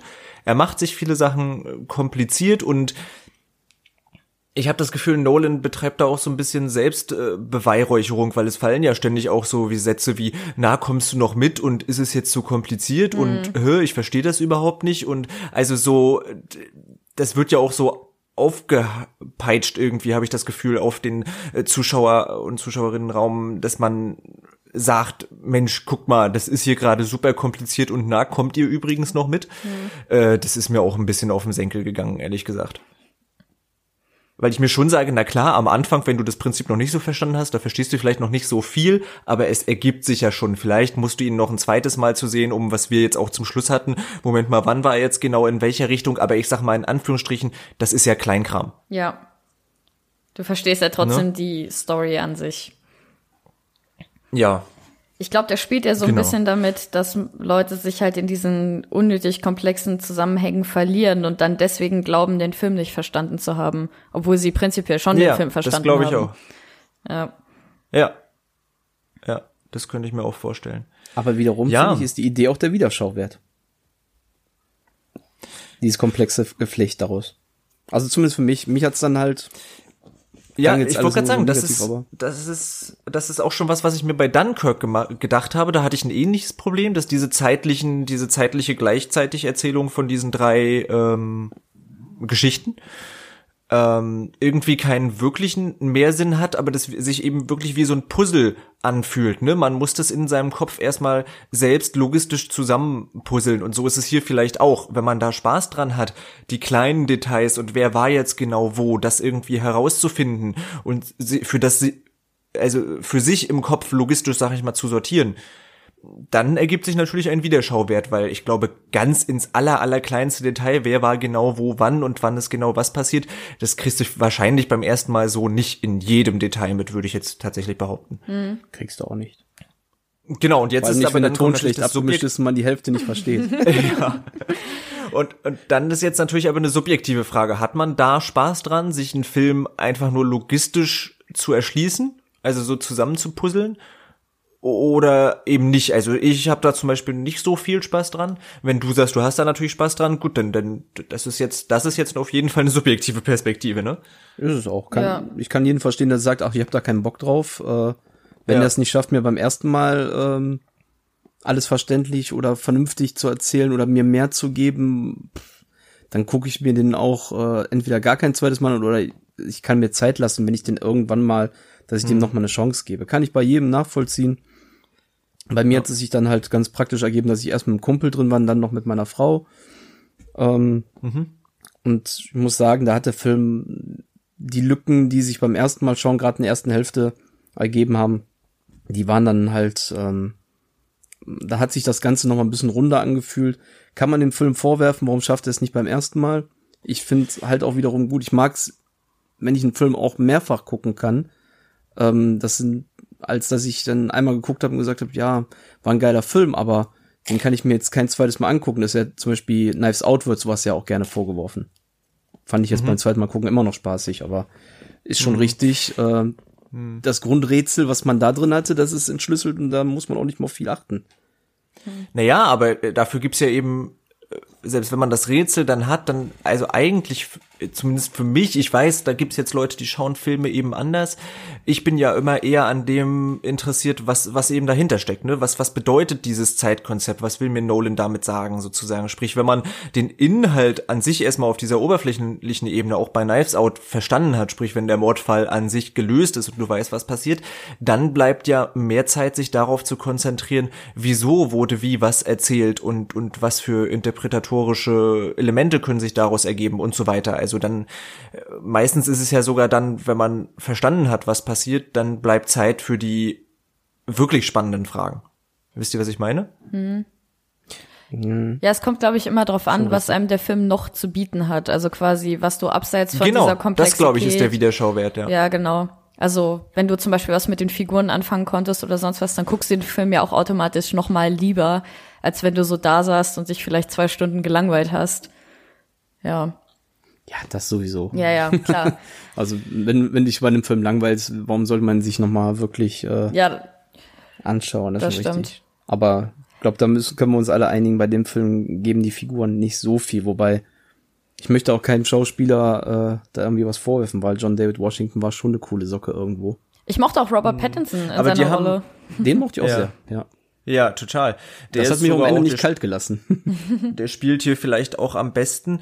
Äh, Dann kommen wir doch mal auf dieses Thema der fehlenden Emotionalität, also nicht nur jetzt äh, in Bezug in puncto dessen, ob wir das jetzt mochten oder nicht oder ob wir den Film deswegen ein bisschen schwächer fanden oder nicht. Warum eurer Meinung nach tut Nolan das? Also das würde ich jetzt mal schon sagen, das ist offensichtlich, dass er das absichtlich tut, weil wie gesagt, er benennt seinen Hauptcharakter nicht mal nicht mal irgendwie, also einige äh, Selbstszenen, in denen mal angedeutet wird, dass zwischen unserem, unserer Hauptfigur und meinetwegen der, der Frau da auch irgendwie ein kleines Love Interest besteht und sie küsst ihn einmal auf die Wange und er sagt dann nur im nächsten Satz, ja gut, ich muss jetzt los und so. Also das sind ja so unglaublich fast schon steife äh, Dialoge, wo es nur um irgendwie oberflächlich logistisches Zeug geht. Warum macht das Nolan? Warum hält er die Emotionalität hier so, so konsequent fast raus? Indem wir nicht mal, indem wir fast, indem unsere Hauptfigur fast schon ein, nicht fast, ein Namenloser ist. Also ihm wird fast absichtlich kein Profil gegeben.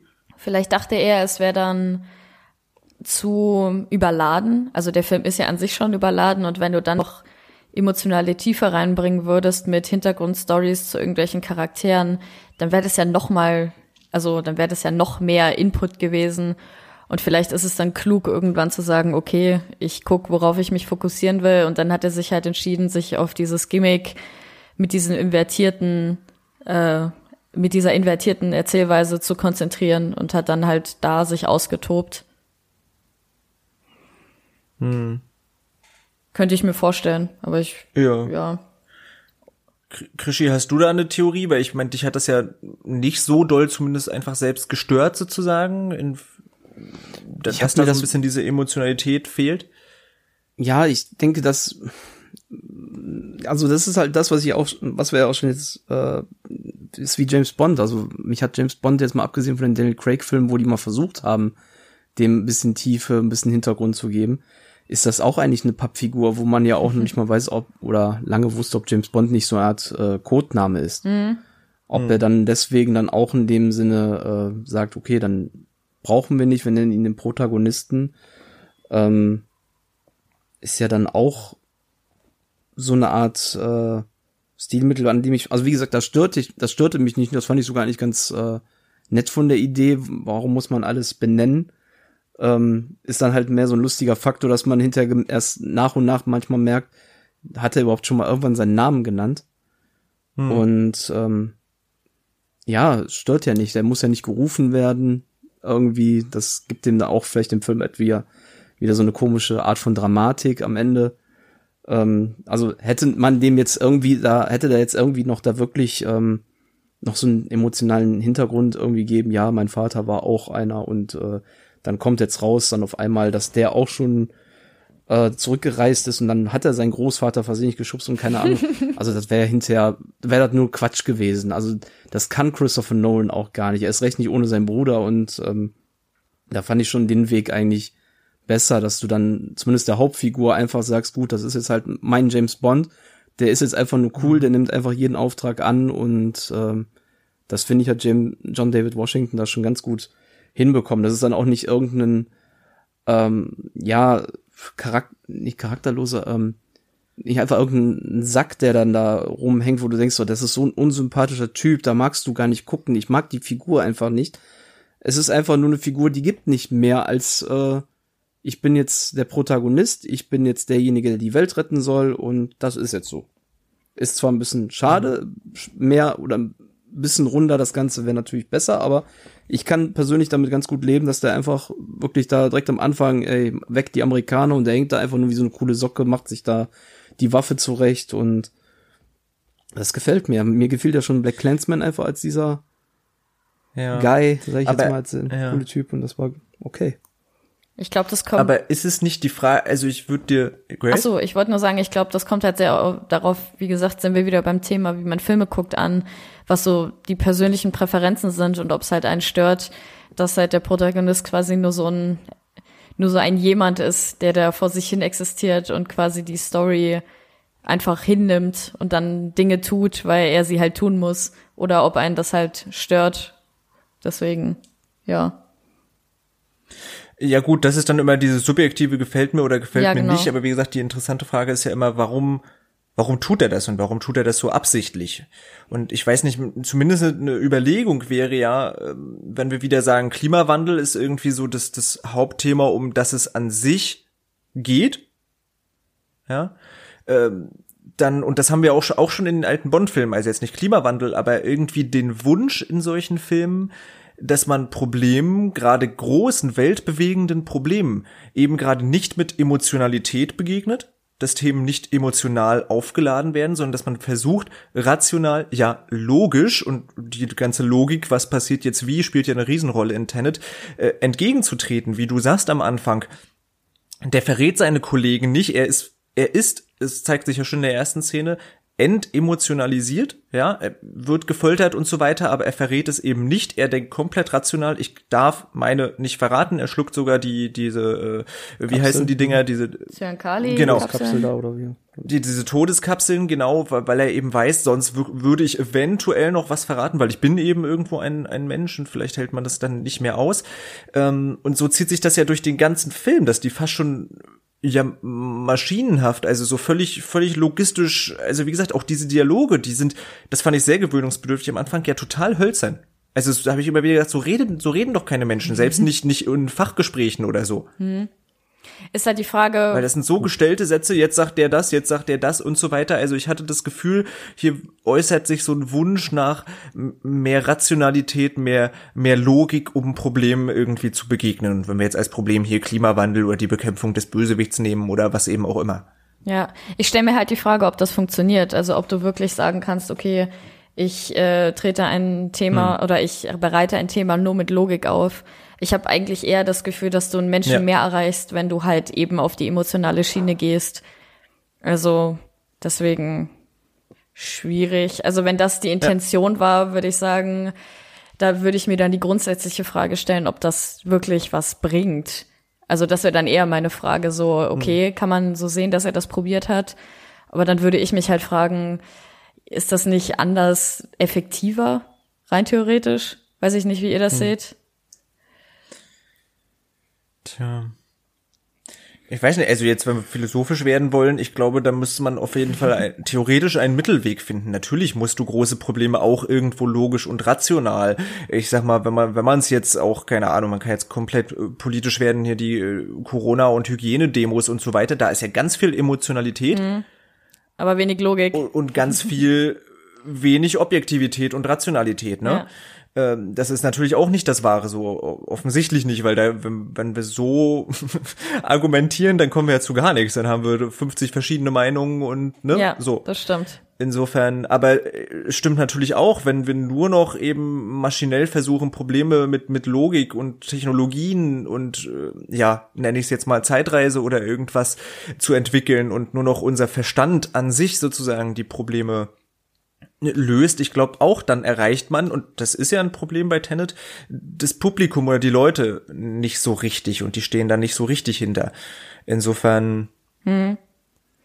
ja, aber ich glaube, genau, Nolan hat halt, der ist halt so ein logistischer, so ein, so ein, so ein ja, Verstandesmensch, zumindest Christopher Nolan halt, äh, der das offensichtlich feiert, so äh, sehr, sehr rational an Themen heranzugehen. Mhm.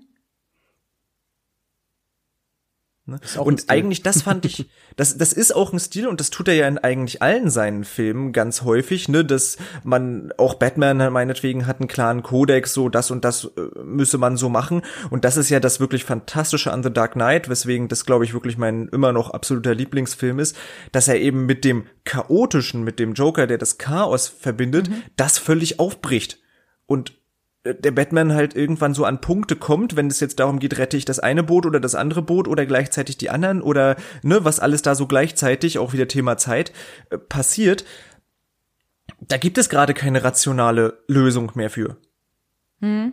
Wisst ihr, was ich ja, meine? Genau. Hm. Das fand ich da so spannend und das macht es irgendwo auch, auch wieder nachvollziehbar und da haben wir dann Emotionalität. Und hier in Tenet gehe ich irgendwie raus, ja gut, sie haben jetzt die Technologie und haben sich einen coolen Plan gemacht und jetzt hat's funktioniert. Ja. So. Ja. Dann denke ich mir, so, okay. Cool. So, okay. genau.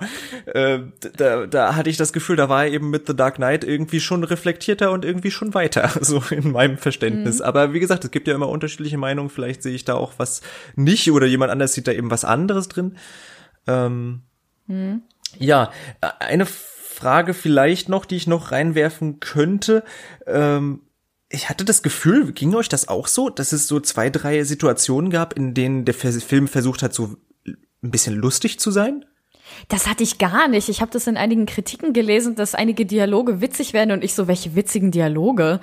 Ich habe also wirklich. Das frage ich mir auch gerade. So, hä?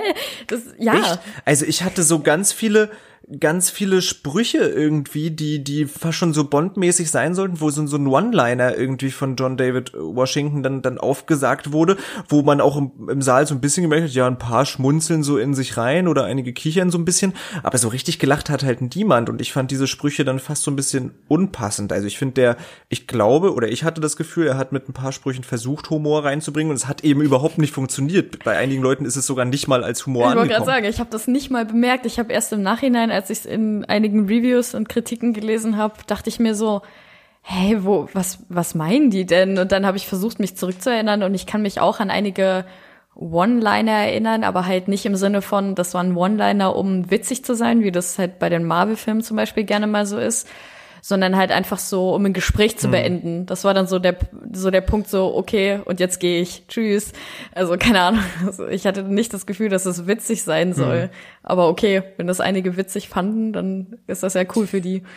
Vielleicht höchstens hier dieses Gespräch, wenn der da, ich glaube in Italien dann zum Abendessen da ist, wegen dem die Eier an den Hals und sowas, dann vielleicht sowas, aber das hat für mich einfach so. Ja, ja, der ist der genau Typus, so der, der Typ ist halt, der will halt cool sein. Das fand ich auch nicht. Ja, aber ich hat mich jetzt nicht so, also ich habe jetzt nicht lachen müssen, sagen wir es mal ja. so. Also es war jetzt einfach nur ja. okay. Ich fand es halt eher witzig, weil das so komplett an mir vorbeigegangen ist. hm. Na gut. Aber ich musste also, jetzt echt lange überlegen. ich wüsste auch Ja, ich, ich meine, es ist jetzt auch schon eine Woche her, dass ich ihn gesehen habe, aber so da waren wirklich ein paar Sprüche, wo ich im Kino sache, dachte, also wo, wo man so irgendwie hin und her gerissen ist, das war überhaupt nicht lustig, aber irgendwie ist das ein komischer Spruch, sollte das gerade lustig sein? Und Nolan ist ja eigentlich eben nicht dafür bekannt, jetzt äh, viele witzige Situationen in seinen Filmen zu haben und das wird ihm ja auch manchmal vorgeworfen, dass er so zu ernst ist irgendwo, ne? Mhm. Ähm, hm. Ja, genau, da wäre die Frage, hat er hier versucht, ein bisschen was zu machen, aber es halt überhaupt nicht funktioniert hat, sozusagen. Anscheinend. Ich glaube das, wie gesagt, nicht. Also bei Interstellar könnte ich es jetzt klarer benennen, dass man, dass er da versucht hat, Witze reinzustreuen, gerade über den Roboter, aber ähm, ich finde auch im Momento, äh, also jetzt Internet wirklich gar ja, nicht. Im Memento gibt's auch ein, zwei witzige Szenen, die halt entstehen, weil halt man Dinge weiß, die halt der die Hauptfigur nicht weiß und man dann halt, ne, dann gibt's so ein, zwei witzige Sachen, aber ich weiß nicht, bei Tenet hatte ich das auch gar hm. nicht. Da, da finde ich es eher spannend, wie gesagt, dass das auch anscheinend so komplett an mir vorbeigegangen ist. Es scheint ja dann auch nicht gestört zu haben. Also ich hatte das nicht, dass ich dann da saß und mir bei mhm. einigen Sätzen dachte, sollte das witzig sein? Also ich habe es anscheinend dann einfach ausgeblendet. Ja. Deswegen. Ja, hat mich auch nicht. Also mich hat eher der äh, Kenneth Brenner da rausgerissen, einmal, wo er seine Frau da in den Waffenraum da reinschiebt, ja. dann auf den Boden und dann da rein in den Bauch eintritt und dann wie so ein richtiges Stück Scheiße da einfach so da komisch ja, wie so ein wie so ein kleines Ungetüm da rumschreit. Da war ich einfach nur so, okay, das war aber jetzt äh, da ganz hoch der Pegel halt wieder mit seiner mit seiner Shakespeare-Theatererfahrung, so hat die Szene auf mich ein bisschen gewirkt, ne? Das etwas ja, überspitzte, fast schon leicht over, ja. Echt? Fandest du das irritierend? sag ich mal. Ich fand die Szene trotzdem sehr angsteinflößend tatsächlich. Das war so einer generell der wenigen Momente, diese Beziehung, dieses, äh, dieses Machtgefüge zwischen den beiden war eins der wenigen Sachen, wo ich mir dachte, das glaube ich. Also ich glaube, dass sie Angst hm. vor ihm hat. Und gerade die Szene hätte ich jetzt gesagt, das ist mir jetzt nicht negativ aufgefallen. Also, weiß ich nicht, aber okay. Also zumindest dieses Gebrülle da, das hat mich da kurz rausgerissen, weil ich so dachte, ah, das war jetzt ein Hauch vielleicht zu viel des Guten. Okay. Also der Tritt, okay, und vielleicht noch, dass sie anbrüllt weiter, aber dann so, so ungefähr, ich habe jetzt das Machtgefühl. Ja gut, hm. hat's irgendwo vielleicht dann auch gebracht, aber es hat mich kurz rausgerissen, muss ich sagen. Okay, spannend. Hm. Das hatte ich nicht, aber ich konnte mich ehrlich gesagt auch gar nicht dran erinnern, dass er einmal nur so geschrien hat, ohne was zu sagen. Deswegen vielleicht auch ausgeblendet, wer weiß. Hm. Vielleicht beim, bei der nächsten Sichtung, da fällt sie ja. auf. Ach, das meinte er. So schlecht war der Ton, ich habe nicht mal gehört. Nein, Spaß. Ähm.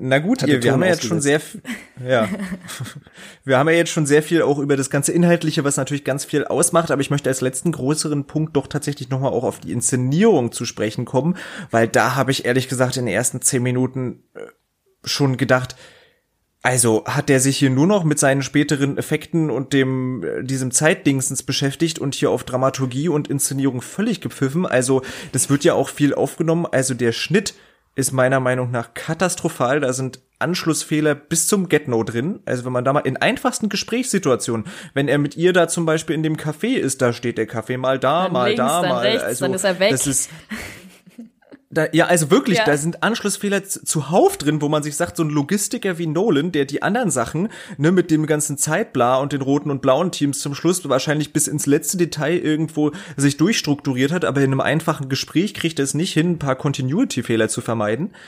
Ähm, also das, das reißt mich schon raus und auch, auch generell der Schnitt ist wahnsinnig hektisch. Es wird auch die Anfangs-Action-Sequenz, also es, es tut mir leid, die Action-Bilder, die an sich für sich stehen mit diesem zeitlichen Hin und Her, auch später mit den Hochhäusern und so, die, die sorgen für so einen kleinen Wow-Effekt. Aber ich finde, die Action ist nicht gut inszeniert. Sie nimmt sich keine Zeit, ihre Bilder stehen zu lassen. Selbst als sie da an den Hochhäusern lauf lassen, lauf, hochlaufen, was ja ein richtig cooles Bild so irgendwie ist, das ist wie lange zu sehen? Für zwei Sekunden oder sowas? Und dann sind sie auf einmal oben. Also das geht so schnell und ist so rasant geschnitten die erste Szene, man denke zum Beispiel mal auch an die Eröffnungsszene von, von The Dark Knight, wie großartig dramaturgisch dort Spannung aufgebaut wird mit der leicht ansteigenden Sirene oder diesen, diesen Streichersounds mit Stück für Stück, wer es wer es baut sich immer weiter auf. Hier ist es irgendwie, die nehmen Platz, Dirigent hebt einen Taktstock und es macht Bumm und jetzt ist Action. Also das geht so schnell, da sind keine Pausen, keine Durchatmer. Ich hatte das Gefühl, dramaturgisch ist dieser Film in den einzelnen Szenen wirklich sehr ähm, kaltherzig gemacht. Also würdet ihr da mitgehen oder sagt ihr euch, ist das gar nicht so gegangen? Also ich fand den inszenatorisch, wirklich was den Schnitt, was die Bildästhetik, was die Dramaturgie der Szenen angeht, wirklich unglaublich herzlos irgendwo gemacht. Vielleicht für Krigi zuerst. ja, also mich hat das jetzt bei der ersten Szene gar nicht so ähm, extrem gestört. Ähm, nee, also natürlich die Hektik, die dann da entsteht, die soll ja auch irgendwo entstehen. Ähm, mit Dark ja, aber, tatsächlich auch aber sie entsteht halt von Anfang an. Ich finde, sie, sie muss entstehen, sobald sie diesen Saal stürmen. Aber um diesen Effekt von einer schönen Konzertatmosphäre hin zu einem hektischen jetzt passiert was zu erzeugen, da muss doch was passieren. Wisst ihr, was ich meine? Sonst hat's doch keinen Effekt. Ja gut, die kommt, da kommt, fällt ja direkt der erste Schuss. Also das ist ja alles ruhig und dann und kommt der erste halt Schuss und schon ist dann die Geiselnahme. Ja gut, nach, aber nach 40 Sekunden halt oder was weiß ich. Ja, ja, geht direkt los. Ja genau, aber da könnte man doch dramaturgisch das besser aufbauen, dieses Losgehen. Wisst ja, ihr, gut, also man hätte vielleicht, man hätte vielleicht ein, zwei Minuten einfach erstmal ein bisschen Ruhe für den Film nochmal. Ja, das, das Orchester stimmt doch da ein, das hätte man kurz länger machen können. Dann wirklich Ruhe, während der Dirigent meinetwegen die Luft anhält und jetzt soll gleich was losgehen und dann kommt aber ein Geräusch, was man nicht erwartet. Oder sowas in die Richtung. Wisst ihr, was ich meine? Mhm. Halt Dramaturgie und nicht einfach nur bum bum bum, jetzt geht's los. Der Score, viele loben den Score. Das ist ein super interessanter Score, weil der ja auch mit verzerrten zeitlichen und rückwärts abgespielten Tonsequenzen und sowas arbeitet. Aber dramaturgisch ist dieser Score ebenso langweilig, der macht einfach nur Krach. Ich wollte gerade sagen, also da, da baut sich nichts sagen, mal vernünftig auf oder sonst was. Ich fand auch, dass der Göransen, ähm, Göransson, so, ähm, es gab Momente, wo du dann halt wirklich diesen Herzschlag da ein bisschen stärker rausgehört hast. Also wirklich ja. dieses mhm. Dröhnen. Das fand ich nicht ja. schlecht, aber es gab auch viele Töne, wo ich gedacht habe, ich weiß nicht, ob das immer so perfekt war. Es gab in den richtigen Momenten, wo ich visuell dann auch ein bisschen begeisterter war, da war es dann okay, aber gebe ich dir recht, also das, ich habe schon so gedacht, äh, hat er irgendwie Hans Zimmer gesoffen. Danach habe ich erst geschnallt, dass äh, jemand anders mal mhm. den Score gemacht hat. Ich weiß auch in dieser ähm, ersten Szene, als ja. Robert Pattinson zum Beispiel das erste Mal auftritt, da macht die Musik auch so einen Krach, wo ich mir gerade denke, warum? Also das sind spannende Klänge und die Musik an sich ist total spannend. Ich habe mir die auch so schon mal angehört. Das ist äh, sehr interessante Musik. Also ich äh, bin ja in Musik immer sehr interessiert, aber äh, dramaturgisch zum Film habe ich manchmal den Eindruck gehabt, passt das nicht so richtig. Ich habe das Gefühl, ja, das ich muss schon. den auf jeden Fall noch mal sehen, ohne diese Todprobleme, die wir hatten, weil ich hatte auch, aber generell halt wie gesagt das Gefühl, dass gerade am Anfang der, also alles andere lauter ist als halt die Personen, die reden. Deswegen ist es für mich gerade schwer einzuschätzen, ob das halt nur mhm. daran lag, dass das generell irgendwie komisch war oder halt wirklich, weil die Musik da zu dröhnend, zu laut ist. Weil den Score an sich mochte ich tatsächlich eigentlich gerne. Das wäre so ein positiver Punkt, den ich aus dem Film mochte. Ich mochte das auch, dass manche Sequenzen dann rückwärts abgespielt werden oder dass sie dann verzerrt sind und langsamer laufen mhm. und so. Also das, wie gesagt, den Score an sich. Aber auch das ist ja, wenn man jetzt weiß, worum es in dem Film geht, jetzt keine Meisterleistung nee, als kreative Idee, das auch mit den das Tönen zu halt machen. Also das an. ist ja nun nicht sagt, wow, auf so eine Idee wäre ich jetzt als Komponist nicht gekommen. Nee, nee, das nicht, aber wie gesagt, ich mochte das trotzdem, wie sich das an sich anhört. Also da habe ich nicht so viel drüber nachgedacht, sondern halt einfach es gefühlt. aber ja. Hm. Mit den Schnitten muss ich auf jeden Fall recht geben, auch mit dem Wandhochlaufen da, da hm. das hat, das ist mir direkt auch ein bisschen negativ ins Auge gefallen, weil der dann einfach schon Oben hinter ist. der Brüstung praktisch steht. Ja. ja. Du siehst nicht, dass der also noch in Ruhe vielleicht hochklettert oder so, sondern einfach zack, der ist schon da. Hm. Das ist irgendwie, äh, ja, das ist wirklich ganz verwirrend häufig der Schnitt. Also wirklich, dass man sich, ach, jetzt das, ach so, oh, jetzt da. Also, ähm, ja. Der Film geht auch recht lange, ne? Gut. Der geht 150 Minuten. Und in diesen 150 Minuten ja. ist sehr, sehr viel mhm. reingequetscht. Also diese, dieses Pacing ist halt so zack, zack, zack, zack, zack. Also es ist halt wirklich. Ja, aber genau, halt so unausgeglichen. Ne? Mhm. In einigen Momenten, wie gesagt, die, wovon der Film natürlich letztendlich auch lebt, diese Abschlusskämpfe und sowas, da glaube ich, steckt ganz, ganz viel logistische Gedankenarbeit drin. Mhm. Und im restlichen Schnitt irgendwie nicht. ist auch und eine Möglichkeit, um Spannung zu erzeugen. Nee, das hat für mich eher für Frustration gesorgt als für Spannung. Also die aber, Hektik, das Pacing kann man. Ja, aber es entsteht doch keine Spannung, wenn es die ganze Zeit einfach nur hektisch ist. Hm. Dann ja, ist es für mich eher verwirrend als angespannt oder vielleicht ist das Spannung falsch, aber angespannt ist man dann ein bisschen mehr. Ja. Nicht unbedingt auf die eher auf die Wirkung als auf die Figuren oder auf die Handlung. Hm. Ich finde auch deswegen. Weil man nervös wird und so. Hm. Deswegen kann auch, finde ich, meiner Meinung ja. nach die Anfangsszene funktionieren ohne dieses, diesen ruhigen Einstieg, wenn man einfach direkt sagt, bam, in die Fresse. Wenn man halt möchte, dass man kurz den, also wenn quasi das Ziel ist, den Zuschauer kurz zu überfordern und einfach den mal so in was reinzuwerfen. Und dann müsste aber später ein Moment kommen, wo der halt entschleunigt und dann so ein bisschen sich Zeit nimmt, um zu erklären, was los mhm. ist. Und das macht er ja nicht. Und deswegen fand ich das auch eher ja, ich hatte übrigens auch die Anfangssequenz einfach komplett ausgeblendet. Ich habe, als wir uns danach über den Film unterhalten haben, also Samuel und ich, da hat er kurz was erwähnt und ich so, warte, wovon redest du? Und er meint so, die allererste Szene, die in der Oper und ich so, ach ja, das war ja die erste Szene. Also irgendwie, hm. hoppla. Hm.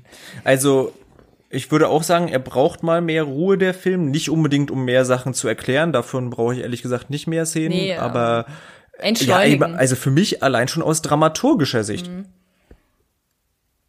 Einfach um ein paar Dinge auch mal verarbeiten zu können. Ja, ja, und eben, um eben tatsächlich auch einen größeren Effekt zu dann hektischen Momenten zu erzeugen. Ja. Weil sonst hast du ja, sonst bist du ja permanent auf einem Level und es, es passiert halt nichts und das stumpft natürlich irgendwann auch ab. Hm. Aber ja, gut, wie immer ist es so ein bisschen subjektiv, aber das hat mir wirklich auch überhaupt nicht gefallen. Insofern fand ich, fand ich den Film da auch inszenatorisch ein bisschen schluderig und das ist man so eigentlich nicht unbedingt von Nolan gewöhnt. Gerade wie gesagt, in The Dark Knight oder ähnliches äh, gibt's ja ganz, ganz tolle Einstiegssequenzen, die da, finde ich, dramaturgisch viel, viel großartiger funktionieren und dich trotzdem gleich total in einen Film und in eine Actionsequenz reißen. Hm. Ja gut, hängt vielleicht auch mit einem Kameramann noch zusammen on top. Der hat, ist ja auch über die Jahre gewechselt auch, ja. worden. Wally Pfister ja. war ja damals noch der Kameramann, ja. also der Director. Und ähm, jetzt ist es ja, oh, finde ich den Namen mal von heute mal.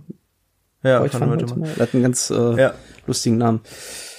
Der seit hm, Interstellar also, das macht. Ja, kann schon auch ein bisschen Kamera, aber für mich liegt es, glaube ich, vor allem wirklich am Schnitt das ist mir zu hektisch, zu wenig Zeit, Einstellungen mal stehen zu lassen, Ruhe zu pausen und dann einen Effekt draufzuhauen und so weiter. Also für mich ist eher das Problem am Schnitt. Kann auch sein, dass es auch ein bisschen Kamera ist, aber.